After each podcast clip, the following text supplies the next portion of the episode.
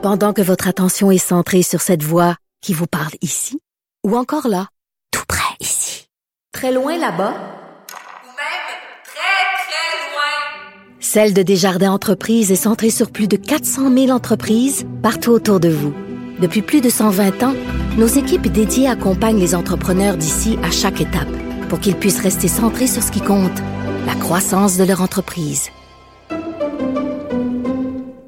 IGA est fier de présenter l'émission À vos affaires. Pour économiser sur votre panier d'épicerie, surveillez les offres et promotions de la circulaire disponible à IGA.net chaque semaine. IGA, vive la bouffe et les bonnes affaires. Il connaît tous les dessous de la politique. Chef du bureau d'enquête de l'Assemblée nationale. Antoine Robitaille. Là-haut sur la colline. Là-haut sur la colline. Cube Radio. Bon mardi à tous. Aujourd'hui à l'émission, on parle du fameux projet de loi 96 sur la langue française, des raisons des difficultés de la langue française au Québec, avec qui? Deux anciennes ministres du Parti québécois, deux Louise, Louise Arel et Louise Baudouin, qui comparaissaient en commission parlementaire aujourd'hui à ce sujet. Mais d'abord, mais d'abord, c'est l'heure d'écouter quelques notes de rock bien pâteux, ce qui annonce notre rencontre quotidienne avec Riminado.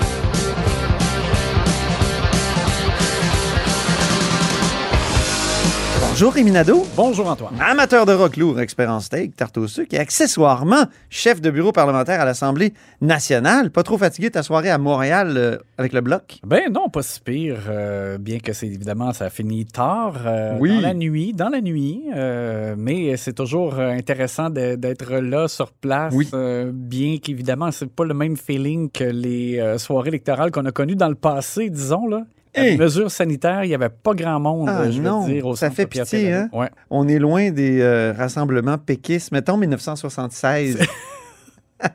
où, où c'est vraiment l'allégresse. Ouais, non, non, non, c'était vraiment pas la fièvre, mais pas du tout. C'est triste. Petit retour justement sur le résultat de l'élection parce qu'il y a eu beaucoup d'échos aujourd'hui ici sur la colline. Alors, les partis d'opposition ont eu beau jeu de se moquer euh, de François Legault, qui se retrouve un peu gros gens comme devant avec euh, son positionnement plutôt en faveur euh, des conservateurs et qui avait qualifié le Parti libéral de dangereux, inquiétant.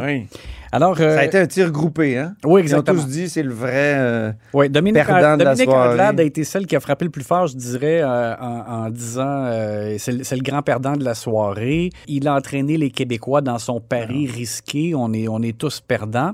Et le Parti québécois, Gabriel Nadeau-Dubois aussi, euh, est allé dans le même sens. là. euh, Avez-vous vu André Fortin dans les corridors? Parce qu'il doit, devait être content, lui. Je ne l'ai pas vu.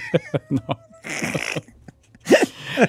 Et François Legault s'est défendu, lui, en soutenant que si c'était à refaire, il le referait. Et de la même façon. Je comprends un peu, euh, parce que François Legault, à mon avis, écoute, je vais séparer ça en deux. Je pense qu'il avait raison d'intervenir pour défendre les champs de compétences du Québec. D'ailleurs, Dominique Anglade a dit c'est le grand perdant. Et plus tard, après ça, dans son, dans son allocution, elle dit on doit défendre bec et ongle les Ben compétences. oui. Bon, alors, c'est c'est ça qu'il a fait, M. Legault. Là.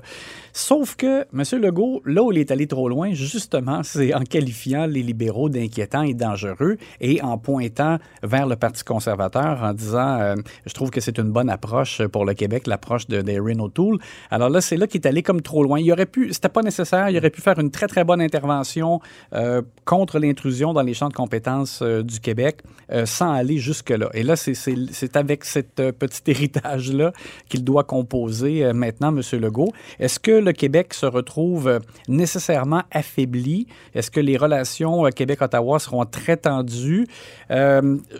Honnêtement, je pense que pas tant. C'est sûr qu'il y aura, il y a, il y a sûrement un ressentiment de la part de Justin Trudeau, qui n'a pas apprécié euh, les sorties de François Legault à répétition en plus, Ben parce oui. qu'il a vraiment insisté.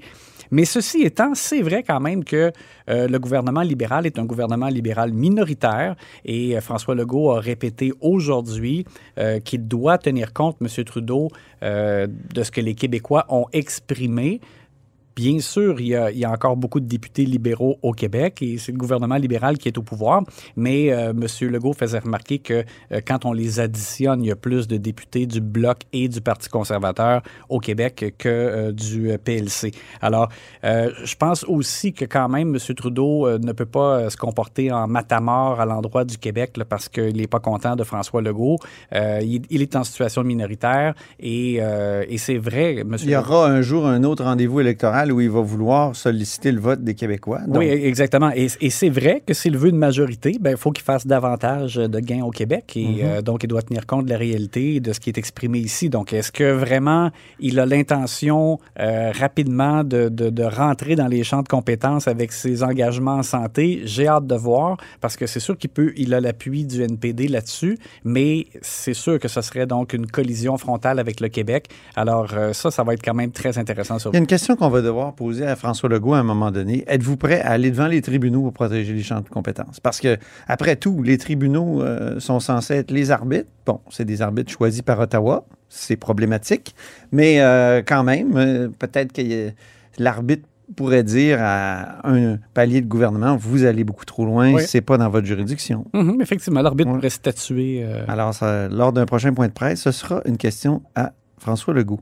Parlons infirmières maintenant. Euh, un plan pour embaucher des infirmières qui est dévoilé au compte-goutte, dis-tu? Oui, ben c'est, l'impression qu'on a parce que monsieur, euh, ben, d'abord, il y a eu monsieur Legault qui a parlé d'incitatifs euh, financiers pour faire revenir euh, des infirmières à la retraite, notamment qui a parlé d'une possible bonification de l'ensemble des infirmières pour euh, accoter le, ce qui est offert au privé et pour euh, que des infirmières du privé reviennent au public.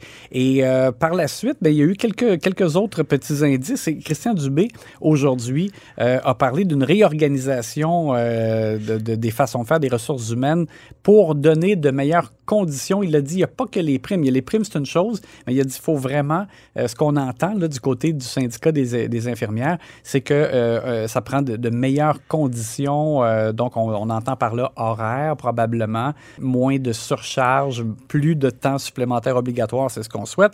Et Christian Dubé, il nous a donné aussi un autre indice. Il a dit on va euh, s'inspirer du succès qu'on a eu avec la campagne de vaccination. Et dans la campagne de, vaccination, ça prenait des milliers, des milliers de personnes. Je pense qu'ils ont été à peu près 12 000 euh, personnes qu'ils ont recrutées pour euh, pouvoir vacciner les Québécois. Et ce qu'on a fait, c'est qu'on a permis que des gens à la retraite conservent leur salaire ou, des gens ailleurs dans le réseau conservent le salaire qu'ils avaient et ils avaient en plus la rémunération comme vaccinateur. Et en plus de ça, on a ajouté des primes. Et ce qui est intéressant, c'est que les primes étaient euh, augmentées plus la personne vaccinait longtemps, plus la prime devenait intéressante. Alors, c'était, euh, juste pour rappeler, là, 75 par semaine, mais après ça, c'était 100 après la quatrième semaine, 150 après la huitième semaine, et ainsi de suite. Alors, moi, j'ai l'impression que quand Christian Dubé nous dit on va s'inspirer de, de- de ce succès-là, je pense qu'il y a de ça. Probablement que dans la, la- la rémunération qu'on va ajouter, il y aura en même temps un incitatif à rester quand même pendant un certain temps parce qu'on veut euh, pallier, disons, au fait que pour former des infirmières qu'on va embaucher, ça prend trois ans. Alors, euh, on, a du temps à combler. Euh, donc, ça, c'est- sûr qu'on aura le détail jeudi. M. Dubé l'a annoncé, mais on voit quand même poindre donc des indices à l'horizon. L'autre chose aussi, rapidement, il a déjà parlé dans les derniers jours de, de- du Jewish Hospital euh, comme d'un modèle. Euh, on me dit que là-bas, il y a des horaires où, euh, les, par exemple, les employés font 12 heures pendant un certain nombre de jours, mais après ça, ils sont en congé pendant plusieurs jours de suite. Oui, oui, oui. Et ça permet une plus grande stabilité dans les horaires. Ça permet donc de, une prévisibilité. L'infirmière ne rentre pas en se disant c'est sûr que je vais faire un, un 16 heures parce qu'on va m'obliger à rester. ou bon. Alors, fait tous ces indices-là, là, ça- je pense que ça commence à, à donner une idée du portrait de ce qui s'en vient. Toi, tu es toujours à 12 heures, Rémi, ici, au Oh oui. Parlement? je ne les calcule pas, mes heures. Mais par contre, c'est plus facile que de donner des soins dans un hôpital. Effectivement. Ça se compare pas. Parlons Jonathan Drouin maintenant, parce que la LNH s'est euh, un peu invitée au Salon Bleu aujourd'hui. Oui, c'est David Birnbaum donc, euh, qui a souligné le courage. Du Parti libéral du Québec. Oui, de Darcy McGee, qui a euh, salué, oui, le courage, dis-je bien, de Jonathan Drouin, qui euh, a donné une entrevue dans laquelle il a expliqué qu'il souffrait de, de crise d'anxiété depuis longtemps. Il Ben a- oui. il a- donc, il s'est ouvert sur ces problèmes qui ont mené donc à une, une fin de saison euh, plus hâtive et qu'il n'a pas participé aux séries éliminatoires. Ben. Alors, David Birnbaum, qui a beaucoup euh, la, les- les- la question des- de la santé mentale à cœur et qui a déjà souffert d'une dépression, il l'avait Oui. Il a tenu à souligner ça, mais en même temps, il l'a retourné au Salon Bleu en posant la question euh, au ministre Lionel Carman. Il a dit Jonathan Drouin, lui, il a quand même la chance d'avoir des ressources qui lui ont euh, Oui. euh, donné un coup de main. Alors, quand est-ce que les Québécois, eux, vont pouvoir aussi avoir des soins sans attendre? Il a dit deux ans, là, ça, c'est ses propos à lui. Lionel Carman a nuancé. Mais donc, je voulais le souligner, c'est M. Birnbaum qui, qui a pris la balle au bon ou la rondelle, puisqu'on parle d'un joueur de hockey, et qui l'a souligné au Salon Bleu. Rapidement, en terminant, une attaque à micro fermé au, au Salon Bleu? Tu as entendu ça en direct de la tribune? Moi, aujourd'hui, je n'étais pas là, malheureusement. Oui, mais... ben c'est ça. Je pense que ce serait bien de temps en temps qu'on souligne ces attaques à micro Oui. fermé parce Ben que oui. nous, on les entend Oui. euh, du haut de la tribune. Alors, Pascal Bérubé a lancé un prétentieux À à qui? Simon Jolin Barrette. À propos de? parce que Pascal Bérubé posait des questions sur le- la nouvelle mouture de la loi 101 là, du gouvernement Legault, euh, dont- pour lesquelles les consultations ont commencé, et euh, reprochait de ne pas aller assez loin. Simon Jolin Barrette s'est levé en disant Ah, Nous, on a réveillé le PQ, et euh, Pascal Bérubé n'a pas aimé ça, et donc il a lancé ça à deux reprises. Il l'a regardé, il a dit prétentieux. Merci beaucoup, Rémi. Merci. C'était Rémi Nadeau, chef de bureau parlementaire à l'Assemblée nationale pour le journal et le journal.